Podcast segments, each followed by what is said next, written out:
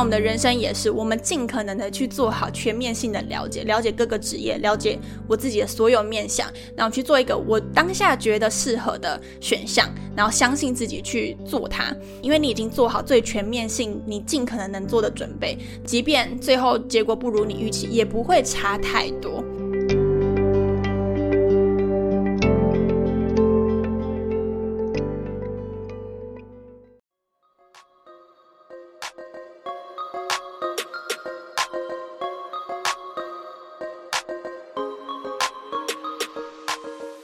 我是 Thina，欢迎来到理想自己研究室。在这里呢，我会和你聊聊如何探索自己的潜能，并从设计人生以及生活优化的角度，帮助你实践理想生活。准备好过上你的理想生活了吗？和我一起听下去吧。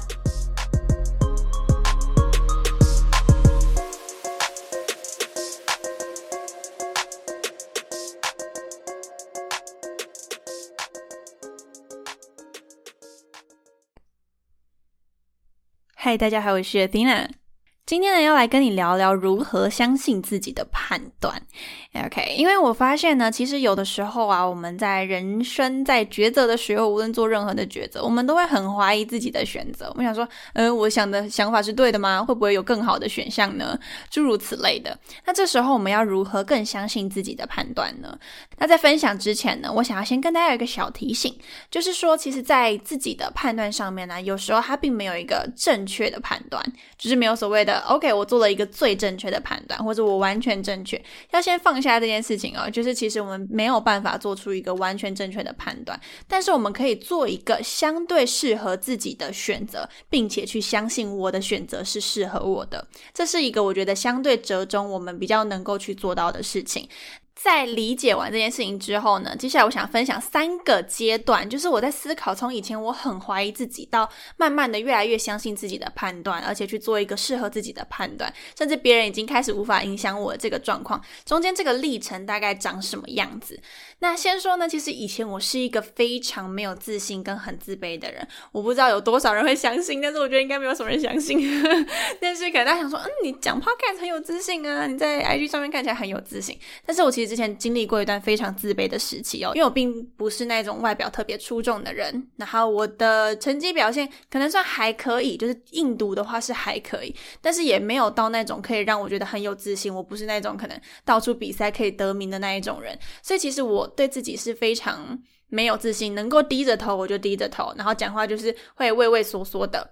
所以我对自己其实非常的。没有自信，或是有任何的想法，可能也很容易去干扰我。想说，嗯，会不会他讲的是对的？以前某段时间呢，只要某个人可能讲一个新的想法，我就觉得哇，他讲的应该是对的，鼓鼓掌。然后我讲的应该是错的，就马上去更正自己的行为，说啊，你怎么可以这样想？然后你想的是错的，这样子，我就会跟自己这样子对话。所以其实有一段时间，我很不相信自己的判断，也很容易怀疑自己哦。这一大段历程到底长什么样子？就是接下来跟大家分享，有三个阶段，是我发现自己从很怀疑自己到。越来越相信自己的判断，然后做出一个适合自己选择。这中间经历了些什么？虽然用三个阶段去讲，但是这个时间一拉长呢，也是个五到十年的时间。就我真的开始去做这三个阶段的时候，可能大概抓在五年之内吧。所以它其实也是花了一大段时间。所以先跟大家也是打个呃，就是预防针，就是说其实这也是需要一点时间去慢慢的累积的。首先呢，如果你想要去相信，而且去做一个适合自己的判断的话，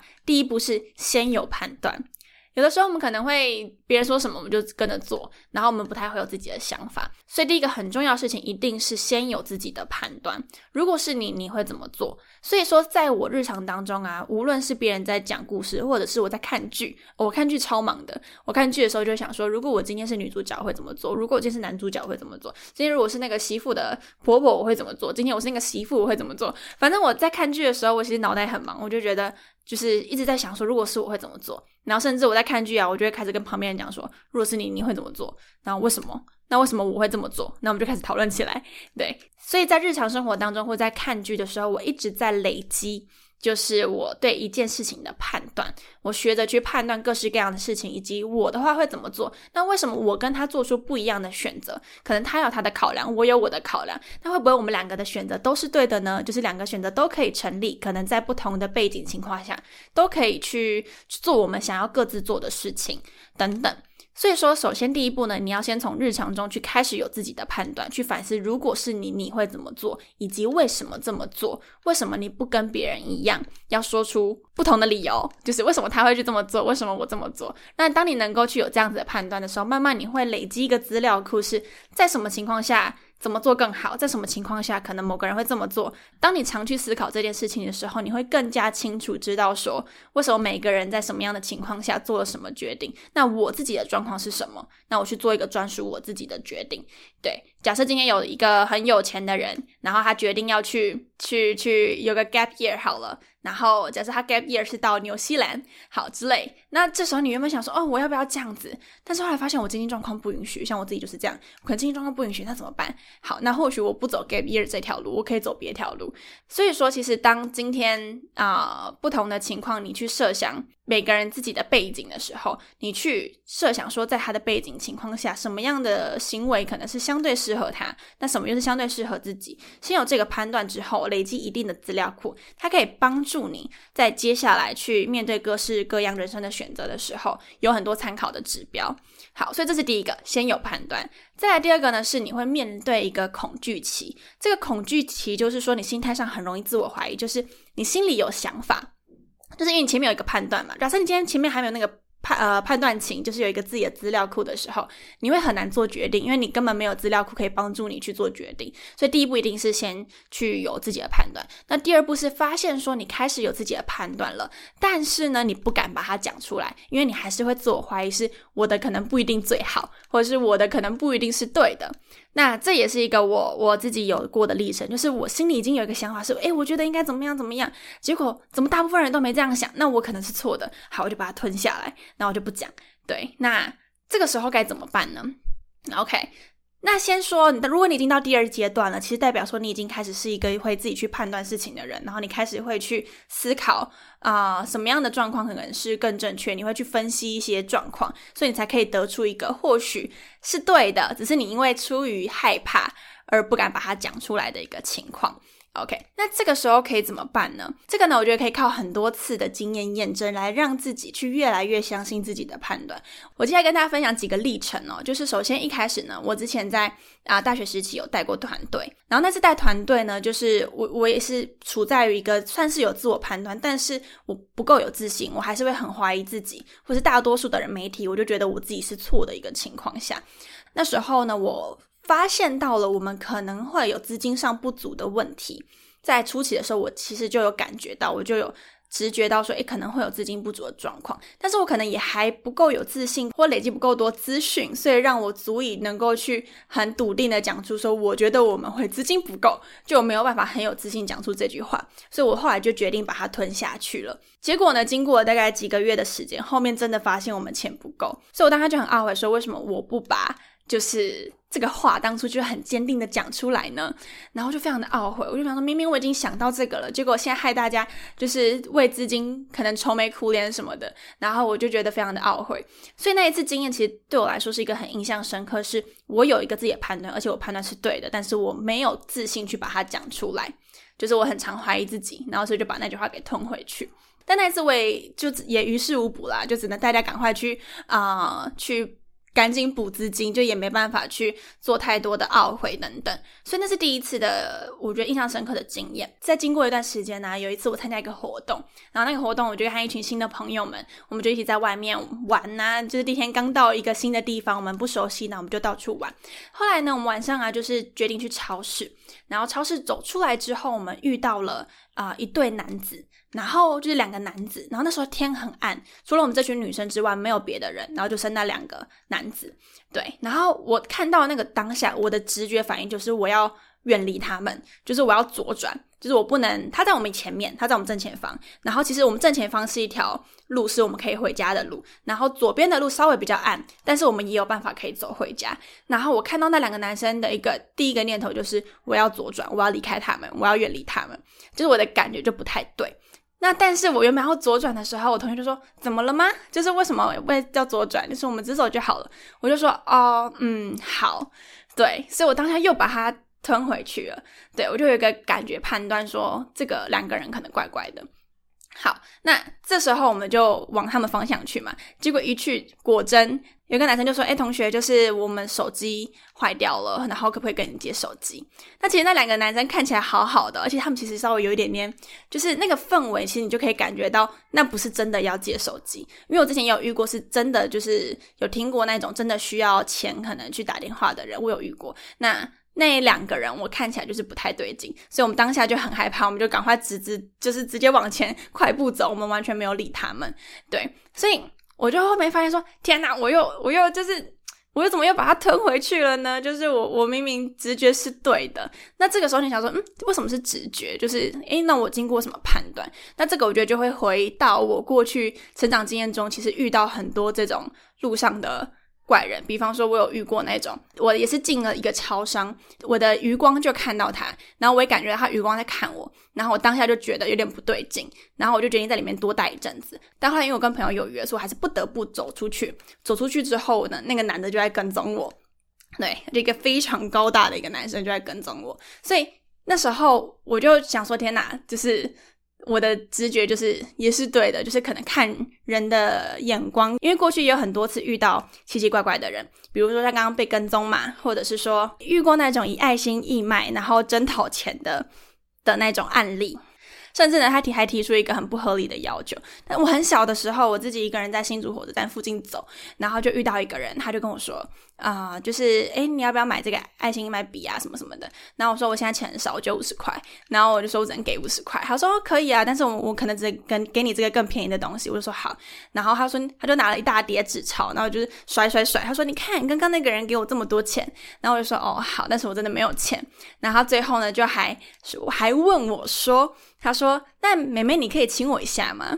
哦，这些以上全部不是虚构，是真的遇到。然后我当下就摇头，我就直接离开。所以我觉得在成长过程中，其实也常遇到这样子的经验。这些都是我日常中的一个判断的啊资料库，所以变成是说我接下来在路上啊，我其实有时候光看对方的眼神和对方的行为，我大概就可以判断对方。可能是有威胁性的人，所以我当下在那次活动，就是跟朋友在超市外面遇到那两个男子的时候，我就想说，我的直觉明明是对的，我又不够相信我自己。所以说，在无论前一次的社团经验，或是在那一次超商外面的经验，我其实都感觉到，我其实会做出正确的判断，就是我我自己是能够去整理出一个，就是真的。啊，相对正确的判断，但是我不够相信我自己。那透过这两次经验，甚至更多的经验，我就慢慢发现，说我应该对自己更有自信。所以前面其实大概会经历一段时间，就是我很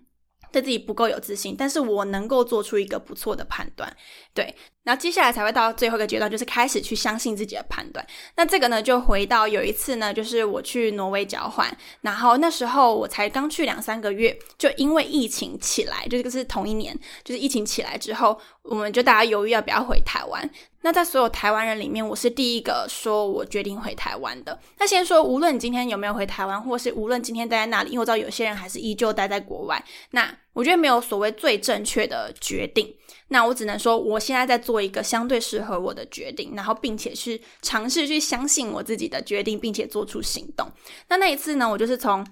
我是第一个喊说要回来的，然后我我就决定之后呢，我就赶紧的东西打包，然后那个盘点要送人的东西全部送一送，就全部不要了，我觉得人就要走了这样子。那。那时候其实我为什么会这么快做出这个判断，是因为我其实那阵子在网络上就已经很常看到，因为疫情可能啊医疗系统瘫痪啊，或者是说有很多很呃很不方便的一个状况，所以我大概从网络上就感受到那个严重性，而且我每天会去看那个疫情的发展状况，所以我大概就有感受到不妙，然后我也可以大概知道说可能在什么样的情况下开始飞机会慢慢的停班，所以呢，我当下就觉得非常的。不安，我就觉得我应该要赶快离开。但那时候我们可以回台湾，总共有三个航班，一个呢是土耳其，然后第二个呢是飞杜拜的，然后第三个是泰国的。那那时候就要想说要搭哪一个航空嘛？那当下最挑战就是有可能你买完飞机票，但是到隔天的时候他就说哦我们不飞了，那你就回不去，你或者行李都已经打包好，东西都已经送走了，结果然后结果你要继续再那个挪威再多待一天，那是很痛苦的事情，或是你要重新处理机票的问题。所以我们期望的就是尽可能第一班就买到我可以回家的飞机。对，那那时候因为我记得台湾还没三级吧，好像预备要三级了。对我就是希望赶在三级之前回家。那个三级不是台湾内部三级，是指说那个对外，就是可能会把哪些国家定为可能比较危险的国家等等。那挪威那时候快要到那个很危险的名单，所以我一直担心说飞机飞不出去什么的。那那时候我就看了泰国，然后看了土耳其，看了。杜拜的三个航空，包含说我去看他们的评价，看他们的疫情状况，然后看他们最近减班机的状况，然后看网络上他们开班机的次数什么的频率等等，然后我就把所有资料都收集完之后，我就下一个判断就是，就选择去杜拜转机，然后呢，我不选择泰国跟跟那个啊啊土耳其的。对，那泰国我忘记那时候为什么我没有选它了。对，有可能是因为中间转机时间太长，就我可能要抓那种转机时间短的，这也可能是其中一个原因。因为那时候我是自己一个人要回去，所以我就要选一个越快可以回到家的越好。那那时候呢，刚好我就跟一个朋友聊天，他后来也决定要回来，然后就说他买土耳其的班机。那我当下就是有一个直觉，然后我就说，嗯，我有一个想法，就是我跟你说，但是。你参考就好，就是这也只是我的一个感觉，就是我觉得呢，我看完大家的疫情的状况啊，我会蛮建议你就是选择啊非杜拜的或者是非泰国的，不要选非土耳其的，对，因为那时候土耳其的疫情是有点严重。那我当下就把我的想法跟他讲，就是我我自己有自己的判断嘛，然后同时我也勇敢的把它讲出来，但我也告诉他说，就是你参考就好，因为我的也不一定是对的，对，但至少我把它讲出来了。那后来讲完之后呢，没多久我后来就飞回台湾了，然后我是第一批回来，我们总共分了大概两三批的人回来，然后那个我的朋友他是第二批回来的，他要回来之前呢，结果他的土耳其班机就被取消了，所以他赶紧再订一个飞杜拜的班机，再过没多久呢。就是我第三批要回来的同学呢，他们就是原本订飞杜拜的，结果呢被取消，结果他们只剩可以飞泰国的回来，所以他们也就是辗转的才能够回来。然后结果我朋友就跟我说，他就觉得我是个先知，我当下就有种起鸡皮疙瘩，是我完全没有想到我的直觉会这么准。但我我觉得说直觉也不完全，因为当时我也看了各个国家的一个资料。对，所以说啊，从一开始没有判断，到开始建立自己的判断，然后从有自己的判断，但是很怀疑自己，然后经过了几次很懊悔的经验之后。然后到慢慢的，我去有自己的判断，同时我觉得也做出了一个相对正确。我只能说相对正确，因为有可能我正确也是错的。假设我当时看的资料其实有黑数，或者是假设我看的资料其实我有少考量到一些东西，或者是有时候就是运气不好，它刚好停的班级是飞杜拜的班级，所以这些有可能是会影响我判断错误的一个可能因素。但是当我今天看完越多资料之后，我可以做越相对正确、更适合我自己的一个选择。对。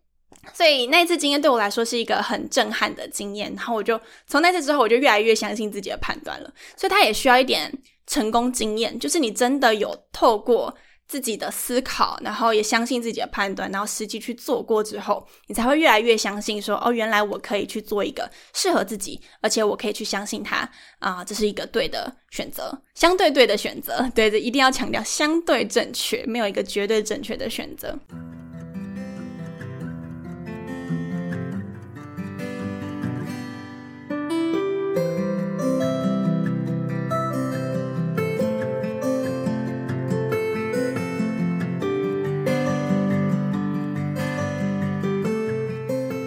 以说，其实回到生涯也是这样子，我们要去分析各个职业的状况，分析这个社会趋势，然后接下来可能站在不同人的角度立场去思考事情。举例来说呢，像今天我们的父母，他可能会告诉我们说，啊，什么科系就是做什么样的工作。那我们其实大家可以知道说，按照现在的社会趋势，其实并不是这样子。在以前呢，是什么科系出来就是做什么工作，而且你还可以很安稳的做。啊，做一辈子，对，所以这是一个在可能父母从小到大背景下面会有的一个想法。那这时候我们需要思考是现在的社会趋势跟以前还一不一样，然后父母的经验能不能被用在现在的社会趋势当中？然后现在社会趋势到底是什么？像现在呢，其实并不是说你读什么科系，你出来一定就是做什么工作。我相信很多人会这样，然后大家也会很迷惘，说啊，我出来好像我读什么科系不一定做什么工作。其实这没有太大的关系，大部分的人也很尝试这个样子。然后在现在的社会啊。其实很多时候是先有一个工作，然后那个工作需要很多斜杠的能力，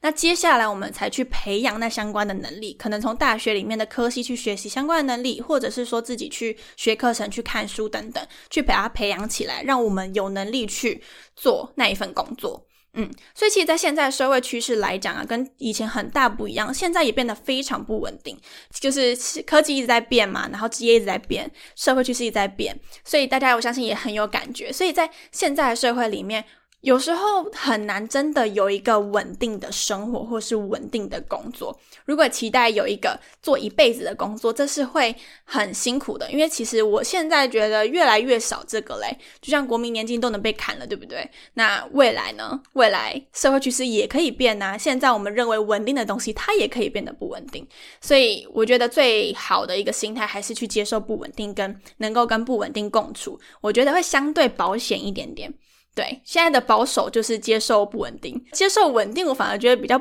危险一点点，因为可能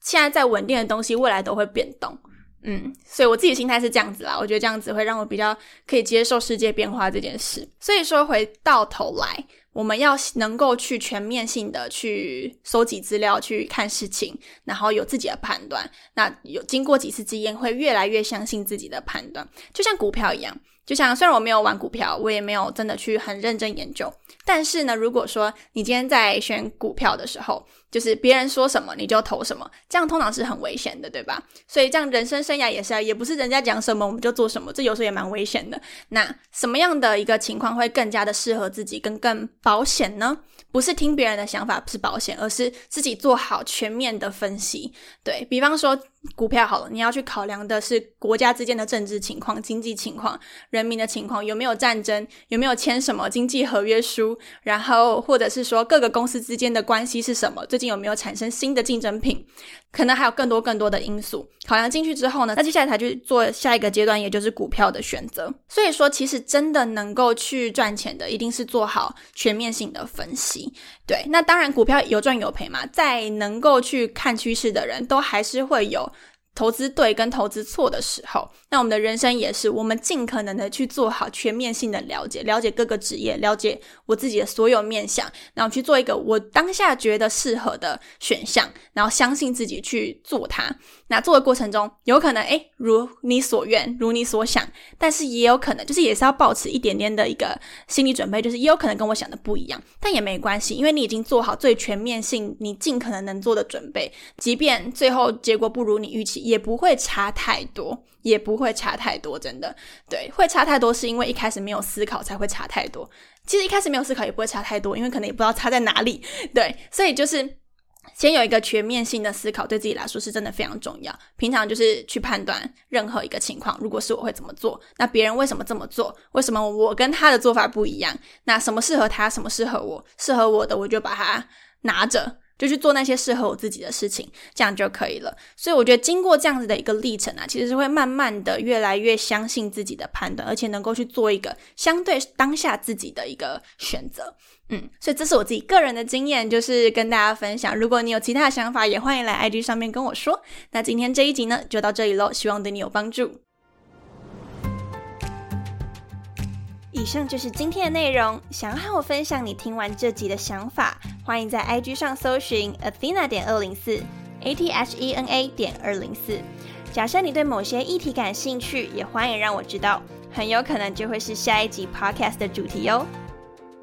除此之外，欢迎把这一集分享给朋友，订阅这个节目，并且帮我在 Apple Podcast 上打五颗星。可以的话呢，也能留下评论。最后，感谢你收听这一集，我是你的理想生活探寻师 Athena，一起在理想自己研究室，让你的理想生活进行式。我们下次见。